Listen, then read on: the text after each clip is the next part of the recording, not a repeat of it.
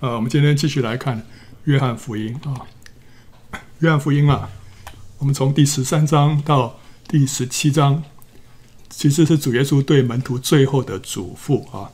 所以这里有五章哈、篇幅蛮长的，这是其他几卷福音书里面都没有提到的。那这五章里面呢、啊，主要重点是讲些什么？讲到第一个是耶稣要去，要到父那里去；第二个讲到圣灵要来，好，那。主耶稣要赐下圣灵。第三个就是吩咐门徒要彼此相爱。第四个讲到啊、神跟人会合而为一啊。耶稣在父的里面，父也在耶稣的里面，也在我们的里面。所以是讲到一个神跟人合而为一的一个光景。这是当主耶稣去，然后圣灵来了之后所会带下的一个结果。然后最后就讲到说，门徒要面对逼迫。所以这是这五章圣经里面所讲的重点。那其中这个圣灵要来，门徒要彼此相爱，还有神和人会合而为一，这个是约翰福音里面的特点啊。是这三个是他在约翰福音里面特别着重的，在其他的福音书里面比较没有提到的啊。好，那我们现在是看第十四章，十四章是延续第十三章，十三章里面后面有提到说，主耶稣说他要去啊。他说：“小子们，我还有不多的时候与你们同在。后来你们要找我，但我所去的地方，你们不能到。这话我曾对犹太人说过，如今也照样对你们说啊。”然后西门彼得就问耶稣说：“主往哪里去？”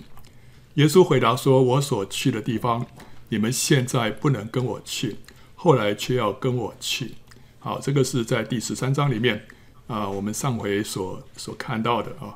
所以主耶稣说他要去，那只不过门徒不晓得主要往哪里去。那第十四章呢，一开始讲到主是道路、真理、生命。主耶稣就说：“你们心里不要忧愁，你们信神也当信我。在我父的家里有许多住处，若是没有，我早就已告诉你们了。我去原是为你们预备地方去。啊，我若去为你们预备的地方，就必再来接你们到我那里去。”我在哪里，叫你们也在那里。我往哪里去，你们知道；那条路，你们也知道。那多马就对他说：“主啊，我们不知道你往哪里去，怎么知道那条路呢？”啊，这个多马，多马在其他几卷福音书里面不太出现啊，呃，顶多只是把他名字列出来而已。但是他讲了一些什么话，没有没有讲。但是约翰福音里面出现好几次啊，出出现好几次，这里这边又出现了。前面有讲说，我们就跟他一起去捅死嘛啊，后面又出现说，我若没有摸他这个这个这个钉痕啊，摸他这个这个肋旁的这个伤啊，我总不信啊。所以在多马在约翰福音里面出现好几次，这边又讲到他的一段话啊，他说我们不知道你往哪里去啊，怎么知道那条路呢啊？OK，主耶稣说啊，我就是道路、真理、生命，若不借着我，没有人能到父那里去啊，这是非常经典的一段话啊。呃，我我一想到那时候，我这个我妹妹读大学的时候，她的室友是一个牧师的女儿，常常跟他们传福音。结果那个，就我妹妹常常就在那边抗拒，那边开她玩笑。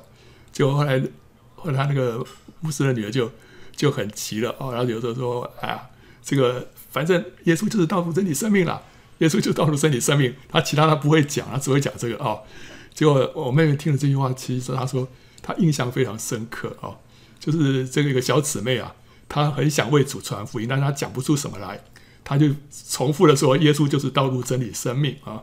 啊，所以这是非常非常经典的一句话。我们今天常常有时候传福音的时候会讲到这个啊，耶稣就是那条道路，他是真理，他是生命啊。那主耶稣在这边他也有提到说，他要去哪里？他要回到父那里去。那那那条路是是什么路？其实主耶稣曾经暗示过，它就是雅各所梦见的那个天梯，它是通天的唯一道路啊。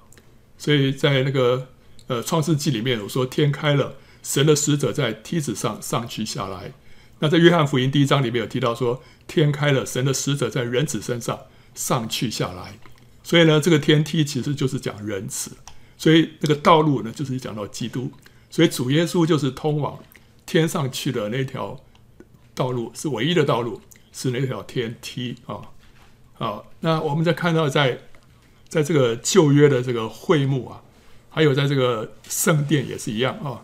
这里有两个这个房间啊，里面是至圣所，外面是圣所啊。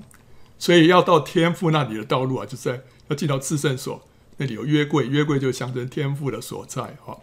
那要进到天父那里去呢，就是这个通往至圣所的道路所象征的。那大祭司要进到至圣所呢，就必须要先通过这个圣所。那这圣所里面有什么？有金灯台，有橙色饼。那金灯台就是预表什么？就是预表真理啊，它是光，它发光，就像真理发光一样。橙色饼呢，这个饼呢是带给我们什么？带给我们生命，带给我们力量的。所以橙色饼是预表生命啊。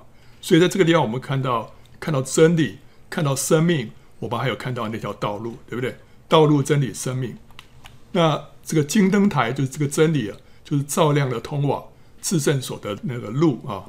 那橙色饼就是预表生命，是加给人行路的力量啊。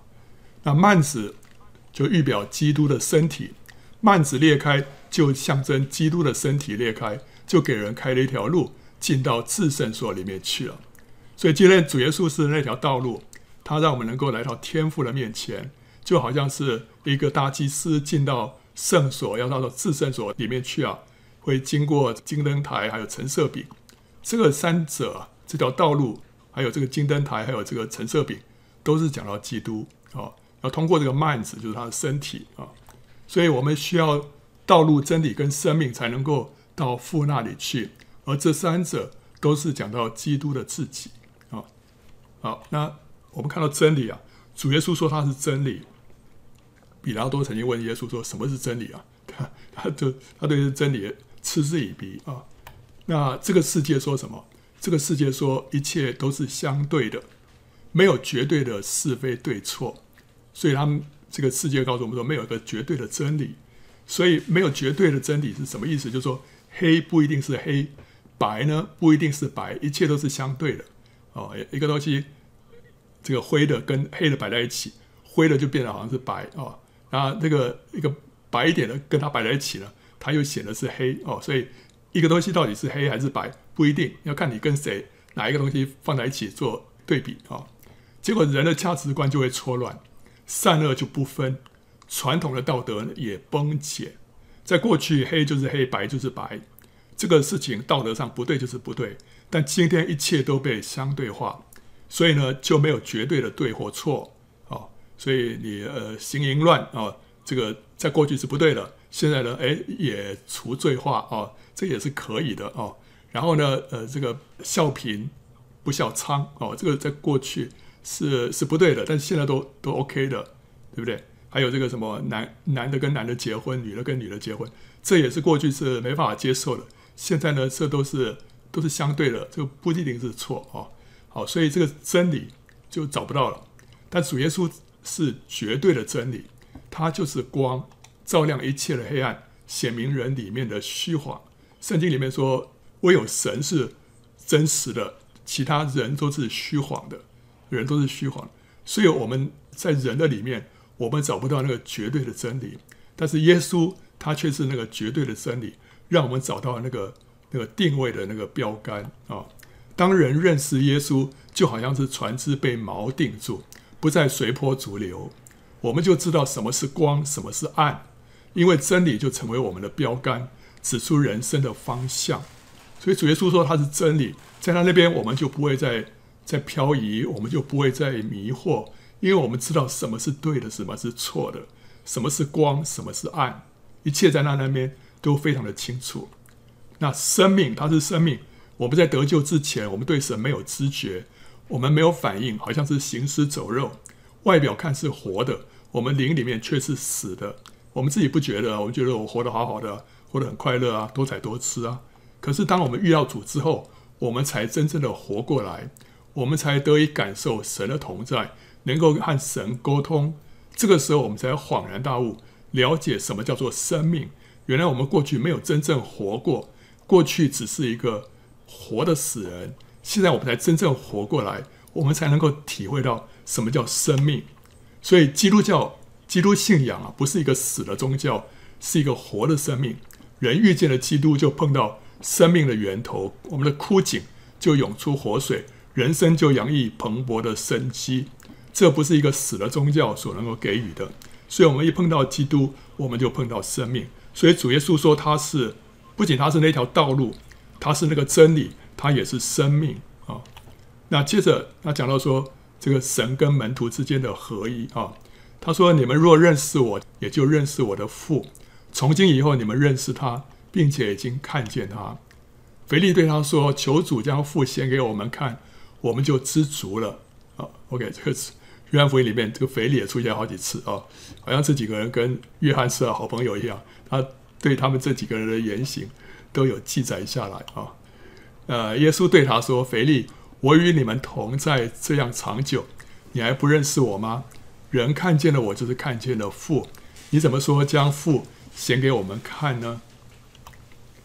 认识基督啊，就认识父，因为基督跟父是合一的。基督彰显了父，那这两者啊，有一样的心思，一样的看法，一样的性情。那个门徒啊，跟主耶稣在一起三年半了，在这当中，他们从基督的身上，从耶稣的身上。他们就应该认识到我们的神是怎么样的一位神，因为他跟父神啊有一样的心思，有一样的看法，有一样的性情啊。所以门徒跟耶稣同在的期间呢，门徒会问耶稣对于一些事情的看法，对不对？啊，一定会说哦，主啊，对于这些什么事情，你的看法是怎么样？主耶稣的回答就是父神的回答。主耶稣的反应就是父神的反应，所以门徒从耶稣身上就可以认识神，知道神对许多事情的看法。这是一件非常非常宝贵的事情，就是你有这样的一个机会，你可以跟耶稣在一起，不是看别的，你只要跟他问一些问题，你就从他的回答上面，你知道神对这件事情的看法是什么。但你这样子久而久之，你的心思意念就会被改变。哦，原来神对这件事情他的看法跟我们人的看法不一样，他的看法跟我的看法也不一样，所以你就会开始调整。以后你碰到类似的事情，你就会比较知道说神对这件事情会有什么样的看法，会什么样的反应，对不对？那时候他们这个资讯还不是那么发达，如果在今天的话。今天这个世界上有许多的这个国际大事，我们如果在耶稣的身旁的话，我们都可以问，对不对？所以说今天这个新闻里面报道什么事情，你的看法是怎么样？为什么这个世界那边的地方发生那个事情？呃，如果这边发生这个事情，你觉得我们呃应该怎么样啊？你你的看法如何？我们会从他身上，我们会得到许多的答案。这些答案是我们自己想破头都想不想不通的，对不对？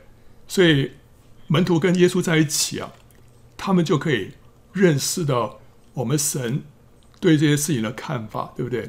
还有耶稣的爱心，他的忍耐，他的公义正直，他的善良，他的谦卑，还有他的天真跟淳朴，智慧跟能力啊，也都反映出父神的本性。不仅耶稣所讲的话，他的行为，他的一些事情的对一些事情对人的反应啊，都可以看出我们的父神是怎么样的一位神啊。所以门徒跟耶稣同在的这段期间啊，不仅是学习耶稣的教导跟服侍，最重要的一件事情就是认识耶稣，认识天父。他们在这三年半当中，他们认识耶稣，知道他的看法，知道他的一些性情，在这当中，他们就知道这就是我们天父的的看法，他对事情的看法，还有他的这一些性情。所以这就是天赋啊！他们从这当中，他们就认识了天赋啊！所以唯有当他们认识天赋是怎么样的一位神，他们才能够成为神的代言人，做神的出口，使人来认识神，对不对？这是成为一个基督徒最基本的功课，最需要的一个。我们如果不知道我们的神是怎么样的一位神，我们怎么样能够更加正确的来介绍这位神？如果我们的心里面，对神的形象是非常扭曲的，我们所传递出来神的形象就是扭曲的形象。我们要知道说，我们的神他对这些事情会有什么样的反应，会有什么样的感受。我们要知道神的这一切，我们才能够成为他的代言人，对不对？所以这是非常重要的一件事情。我们要认识认识神所差来的耶稣基督，还有这个这位差他来这位神。他说是什么？这就是永生啊，这就是永远的生命啊。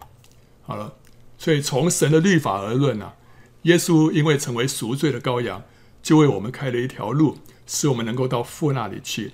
所以他是那条唯一的道路。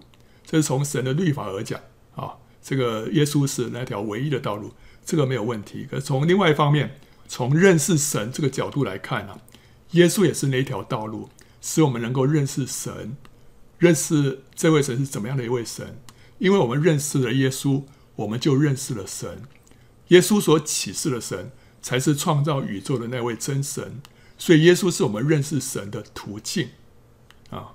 不然的话，今天我们在这个世界上，我们听到许多关于神的一些讲论啊啊，还有各种宗教里面的神哦，他们都很呃很灵，他们也有很多的见证。但是，唯有基督让我们认识了。这位神才是那位啊、真神，所以他是那条让我们认识神的那条道路。所以从律法上来讲，还有从认识神来讲，耶稣都是那条道路啊。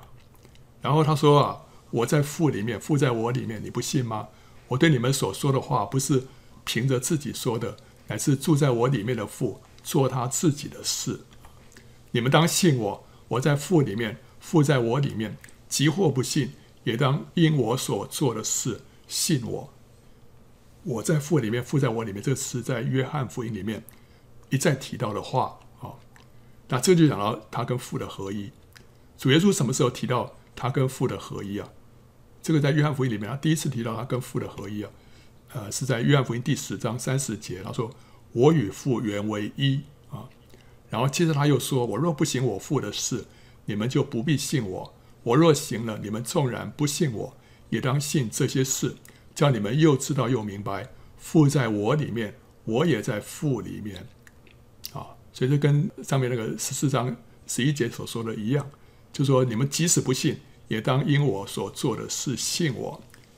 但是呢，重点是我在父里面，父在我里面，这是主耶稣所要传递的信息。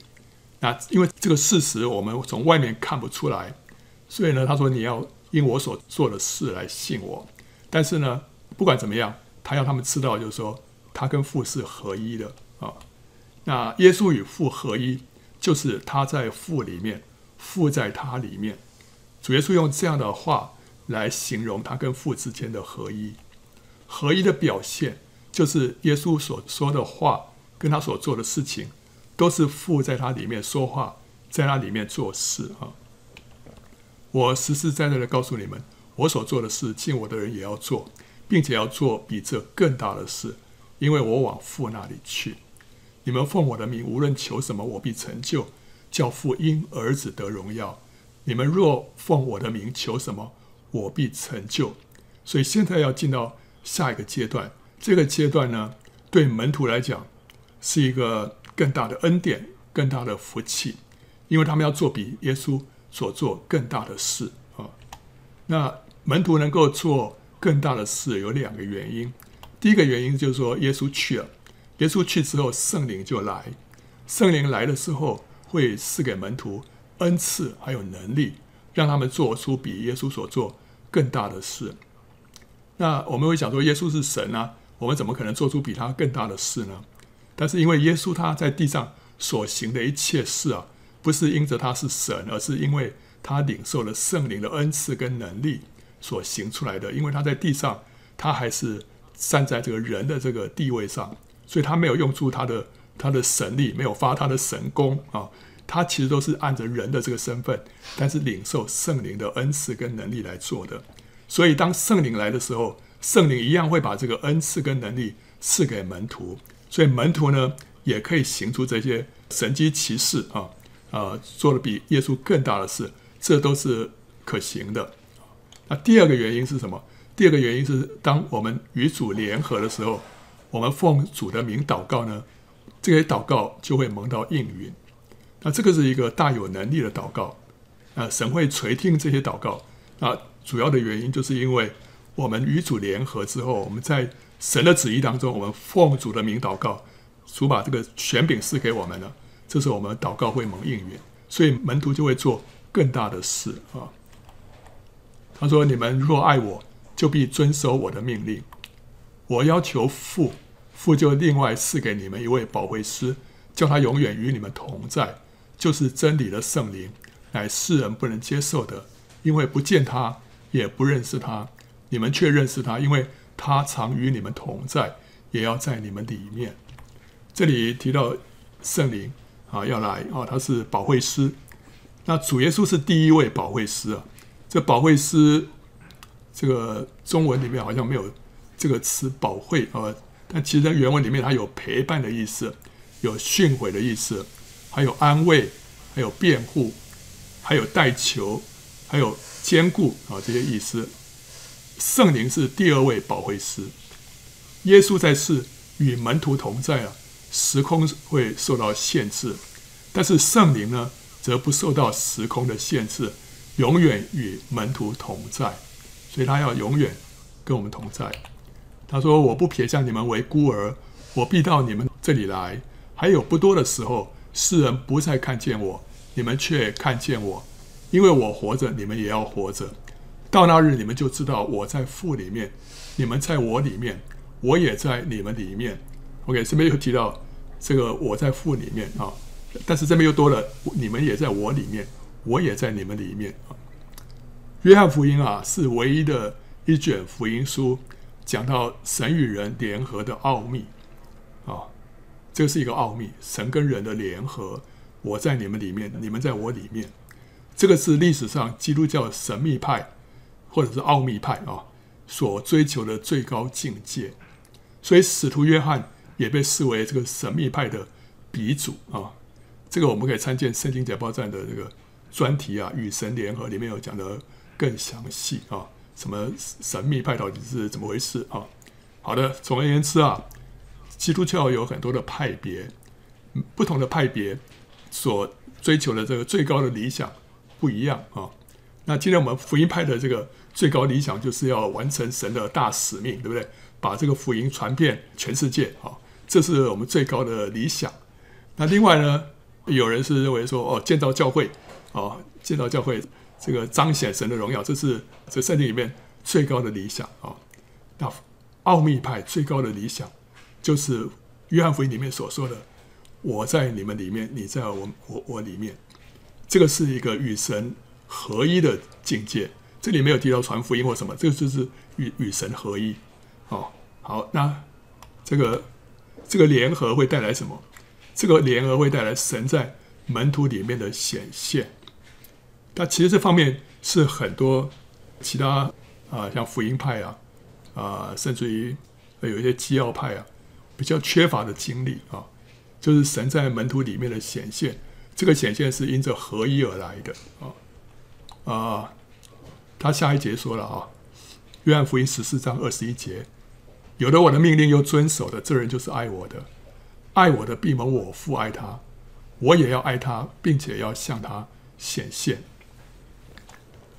这个命令就狭义上来说是彼此相爱，就广义上来说就是主所说的话。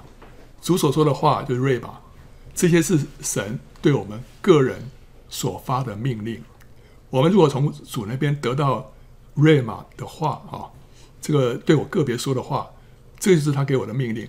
然后我遵守的话呢，神说这人就是爱他的，爱他的呢，父要爱他。主也要爱他，而且呢，要向他显现。所以，凡听到神的话，瑞玛，并且遵守的，就是背起十架顺服神，这样就会领受到什么？会领受到更丰富的圣灵。具体的经历就是神在门徒里面的同在跟显现。啊，这节经文可以说是进入内在生活的钥匙，就是我们怎么样能够。跟神同在，还有经历到神的显现，这个钥匙，这个关键就在这个地方，就是有了他的命令又遵守，这个是一个十字架的经历，十字架会让我们经历到丰盛的圣灵，这个圣灵会使我们进到与神同在，还有看见神显现的这个内在的经历。以前我所在的那个教会啊，叫做喜安堂啊，在台湾。那喜安堂呢，就是讲这个内在生活。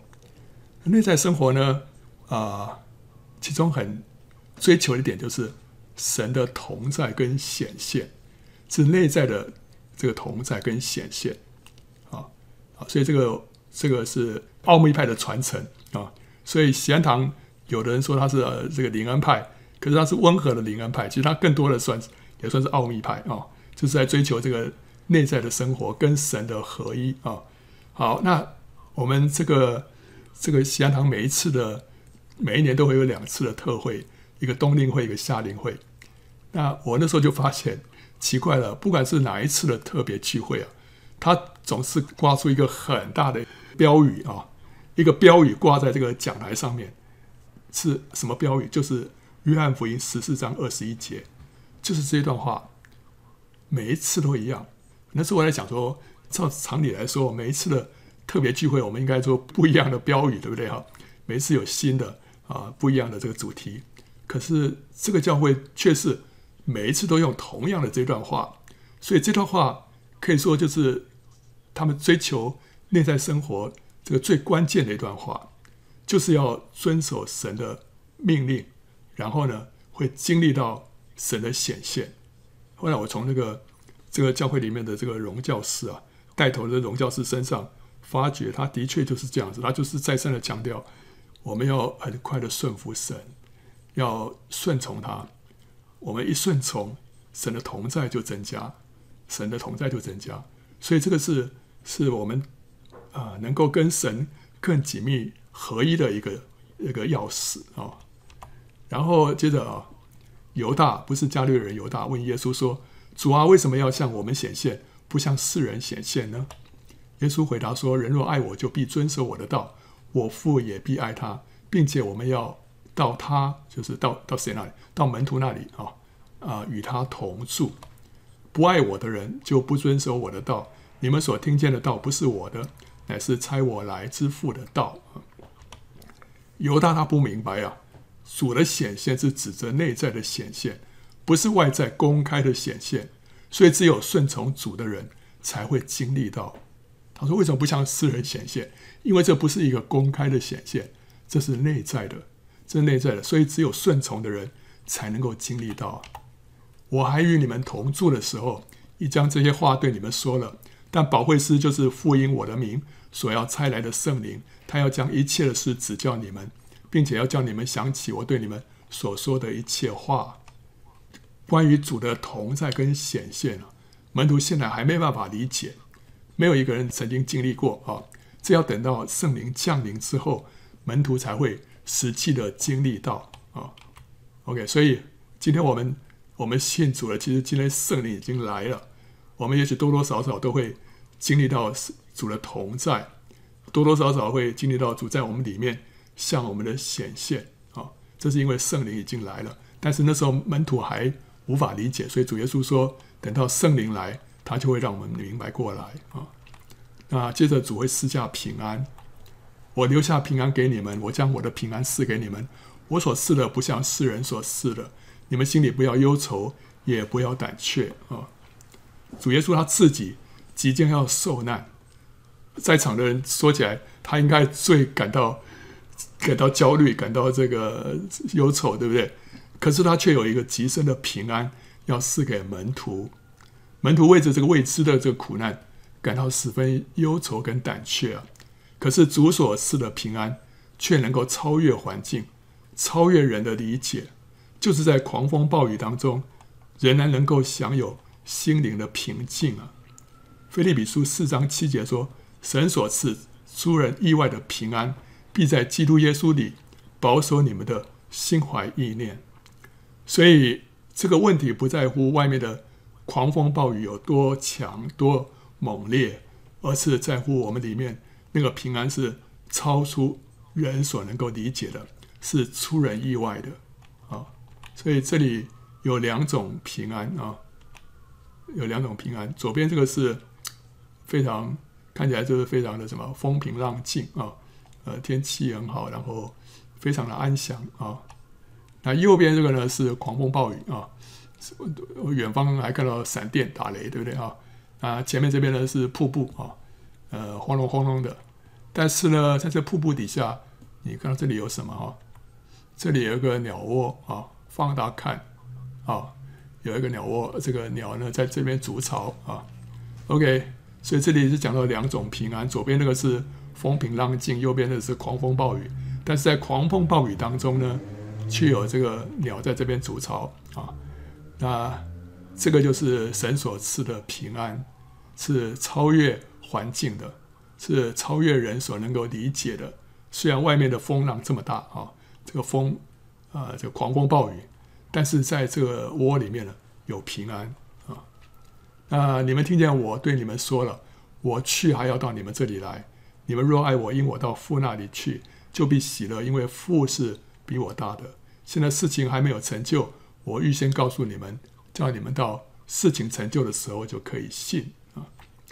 门徒如果爱自己的话，就不希望耶稣离他们而去，对不对？哈，他们希望耶稣永远跟他们同在。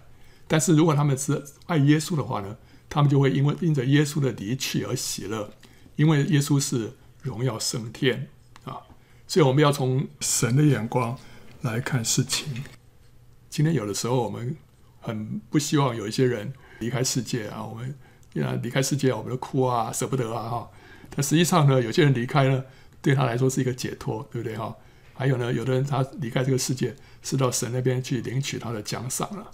所以呢，为着当世人。不要在地上继续受苦啊！我们是应该要感到高兴。所以主耶稣这个意思就是，你要知道说我要去父那边的话，你们就会喜乐啊，就会喜乐，不会因着我感到忧愁悲伤啊。因为主是去得荣耀的。以后我不再和你们多说话，因为这世界的王将到，他在我里面是毫无所有。但要叫世人知道我爱父，并且父怎样吩咐我，我就怎样行。起来，我们走吧。嗯 OK，这段话后半段有点让人不太明白。为了要叫世人知道我爱父，并且父怎么吩咐我，我就怎样行。这话意思就是说，撒旦来啊，对耶稣是毫无权柄的。他来其实没办法对耶稣做什么，但是神借着撒旦的来到，让耶稣呢被钉死在十字架上面，显明什么？显明一件事情，就是耶稣爱父，他顺服父的吩咐，所以撒旦来呢是神所容许的，而且神借着这件事情来显明一件事情，显明耶稣爱父，而且呢显明父怎么样吩咐耶稣，耶稣就怎样行，所以耶稣在顺服父的这样的心态之下，接受了十字架。OK，所以这个这个世界的王。虽然来到，但是他其实是毫无所有，在主的里面是毫无所有。但是借着他的来到，神会显明他的旨意啊。接着我们看第十五章，十五章里面讲到真葡萄树，主耶稣说：“我是真葡萄树，我父是栽培的人。凡属我不结果子的枝子，他就剪去；凡结果子的，他就修理干净，使枝子结果子更多。”用这个葡萄树跟枝子啊。来说明主跟门徒之间的联合，这是可以说是一个最生动的比喻。我们可以看到这个联合是怎么样的一个联合，它会产生什么样的果效？这个是葡萄，然后当它在夏季的时候，七八月的时候，那时候葡萄就成熟，它是这个样子啊。好了，当葡萄被采摘之后啊，等到这个冬天啊，葡萄树就落叶了，叶子都落光了，变这个样子。这个葡萄就会进入冬眠期啊，那这个时候是是农夫啊要开始修剪葡萄树的时候啊。这个冬季的时候，他们就会修剪这个枝条。你看他把上面那些枝条都剪掉了，只剩下这光秃秃的这下面的几根主干啊。好，那为什么要修剪？这时候修剪这个枝条非常重要。第一个是要维持这个树的这个形状，让他们能够。以后能够方便采摘啊，就是说让这个枝干啊不要太高，不要太低啊，刚好在这个位置啊，要以后要摘这个葡萄比较方便啊。第二个，他们要选择健康的枝条跟芽，那些看起来比较不健康的，他们就把它砍掉啊。还有这个芽呢，让他们这个距离啊各方面要好。如果芽看起来比较比较不好的，他们就把这个芽也摘掉。所以要让要选择好的留下来，它会控制每一根枝条上面的芽数跟间隔，不要间隔太密，也不要间隔太远啊。太密的话会影响到以后他们领受这个阳光啊，这各方面这个光合作用会受影响啊。那所以它要控制这个芽的数目，这样的话就可以改善这果实的质量，让每年的收成就稳定。所以这是他们一开始要。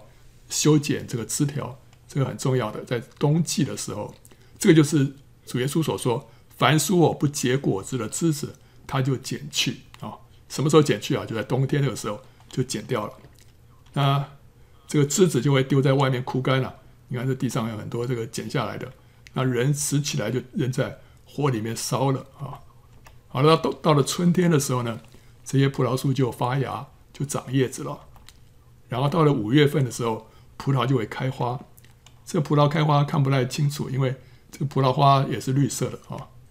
呃，剪掉没有开花或者花叶过密的枝条，这个时候就是说做第二次的修剪，就是上面所说啊，凡结果子的，它就修理干净啊。所以这个时候他们要再做第二次的修剪，把那些没有开花的还有花叶过密的枝条剪掉。那这个花在这个地方哈，这个圈起来这些地方都。都是葡萄开花的这个这个小花啊，好，所以他们就会再做一次修剪，然后完了到七八月，这时候葡萄又成熟了啊，可以采摘了。好，所以这个是一年下来这个循环，中间很重要的就是需要修剪，不修剪的话，这个葡萄就长得不好啊。那他说：“现在我因啊，你们因我讲给你们的道已经干净了。其实基督徒当结的果子有两类啊。”啊、一个是生命的果子，就是我们的生命要改变；还有呢，工作的果子，就是我们要带人信主。啊，这是我们所要结的两类的果子。那第一个果子呢，生命的果子是让我们彰显神的形象；工作的果子呢，是我们在为神掌权，胜过魔鬼。那这两者就是神造人的目的啊，就是彰显神的形象，还有为神掌权。这是在创世纪第一章二十六节所讲的，所以这就是我们要结的果子，这是我们人生的意义，是我们人生的方向啊。那他说属主不结果子的枝子是什么呢？属主就表示他已经重生得救了，是已经属于主了。可是呢，不结果子就是生命没有改变，也没有带人信主，这样的信徒就是这个属主不结果子的枝子。这样的枝子要怎么样呢？要被剪去，被神剪去的意思就是无分于千年国度里面的赏赐。这个千年国度就是圣经里面所说的天国或者神国，他们没有赏赐，他们会被丢在外面的黑暗里面哀哭切齿。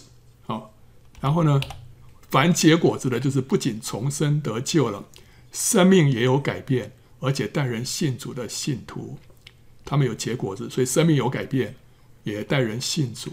向人传福音，那在这些人身上，神还会进一步的修理干净。怎么样修理干净？就是借着神的话，因为他上上面有说啊，你们因着我讲给你们的道已经干净了，所以神会借着他的话来修剪。还有呢，借着环境的磨练，让我们这个人被改变，让我们的老我被治死啊，我们的生命就更多的像主。这是神的修剪啊。在我们的身上，他说：“你们要藏在我里面，我也藏在你们里面。枝子若不藏在葡萄树上，自己就不能结果子。你们若不藏在我里面，也是这样。这个藏在我里面啊，英文就是说 abide，就是住在我我的里面了，就是一种持续的联合啊，不是来来去去，就是住在主的里面啊。这个是人可以选择的主观经历。”我们不是说我们一信主了，我们就自动住在主里面，不是了。如果是这样的话，主耶稣就不用吩咐你们要住在我里面了。就是因为这是你可以选择的，这不是一个必然的。所以耶稣要我们选择住在他里面，与他联合。那这种联合呢，就是与主没有阻碍的交通，使生命的枝浆可以从葡萄树流到枝子里面，最终会结出果子来。所以主要我们跟他联合，要我们住在他的里面，要像枝子连在葡萄树上，这是我们可以选择的。好，那他说我是葡萄树，你们是枝子，藏在我里面的，我也藏在他里面，这人就多结果子。因为离了我，你们就不能做什么。人若不藏在我里面，就像枝子丢在外面枯干，人死起来扔在火里烧了。人如果离开主所做的一切，就是凭着自己的聪明能力所做的，在永恒里面都没有价值，不蒙纪念。因为主说：“离了我，你们就不能做什么。”也许看起来好像还是轰轰烈烈、有声有色，但是主说。不能做什么，因为在永恒里面，这些都没有价值，不蒙纪念。因为不是跟主一起做的，是自己做的啊。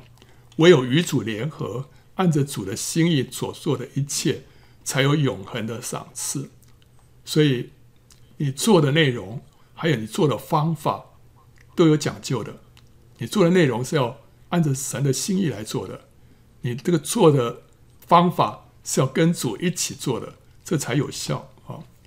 那他说，枝子会会枯干，所以当人感到这个枯干的时候，原因就是因为没有跟主联合，那个生命的汁浆没有流进来，所以就会感到枯干啊。那长久的枯干，这个信徒就结不出果子来。信徒如果结不出果子来，将来就得不到赏赐。即使得救，就像是像火里经过了一根柴一样。是狼狈而没有荣耀的，啊，是狼狈没有荣耀的。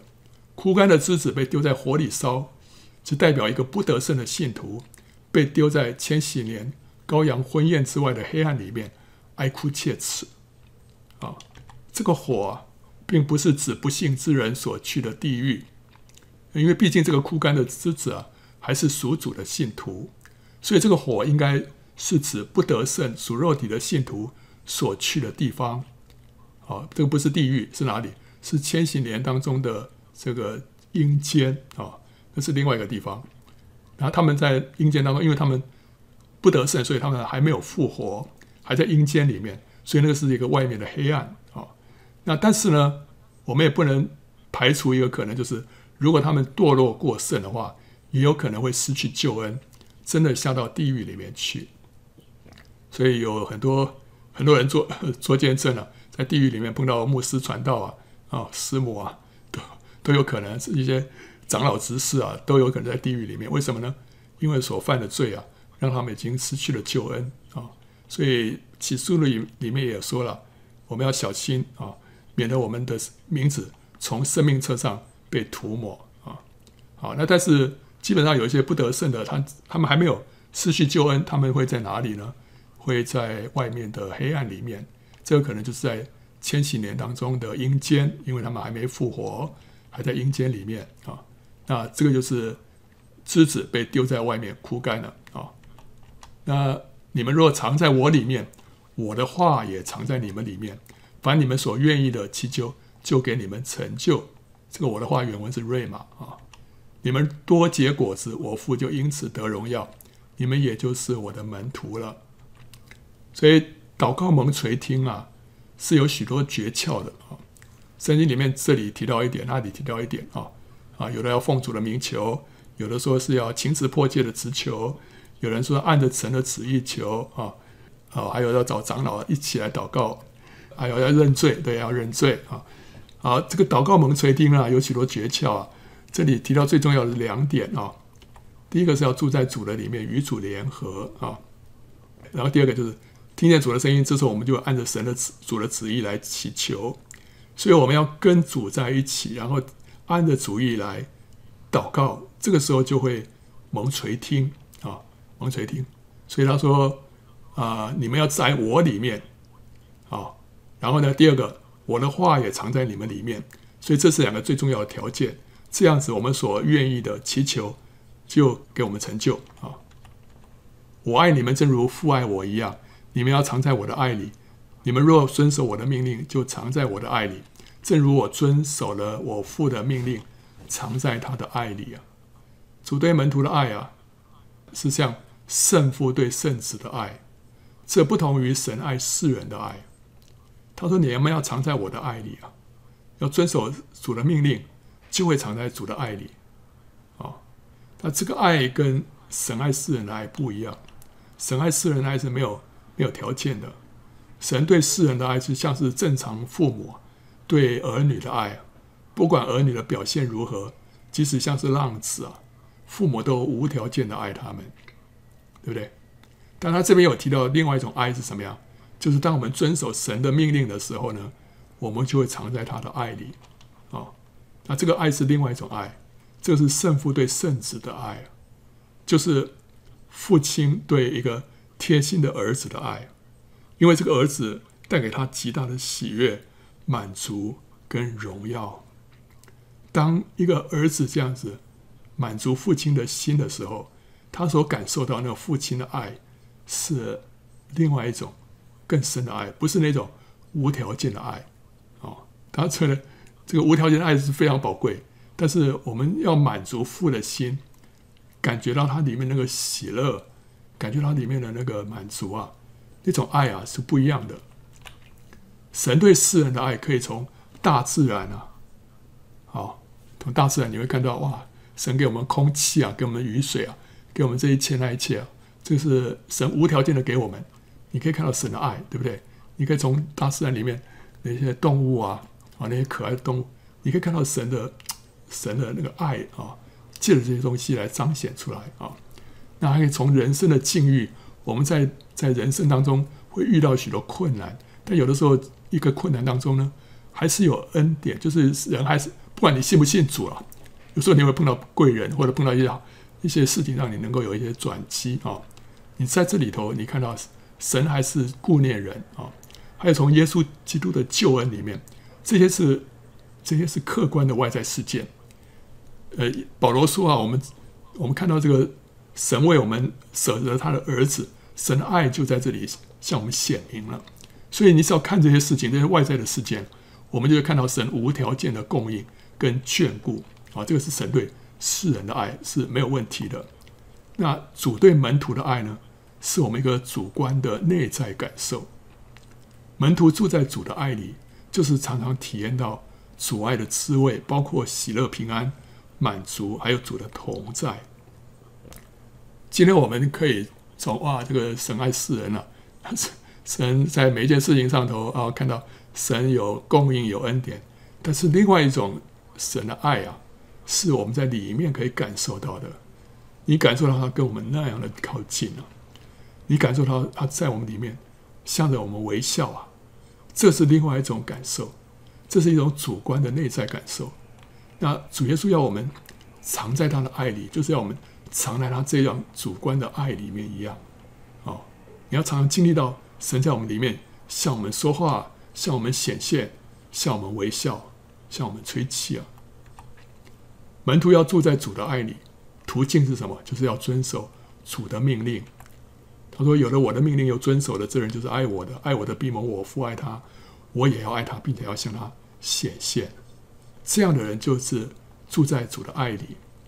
所以遵守主的命令就是舍己，走十字架的道路。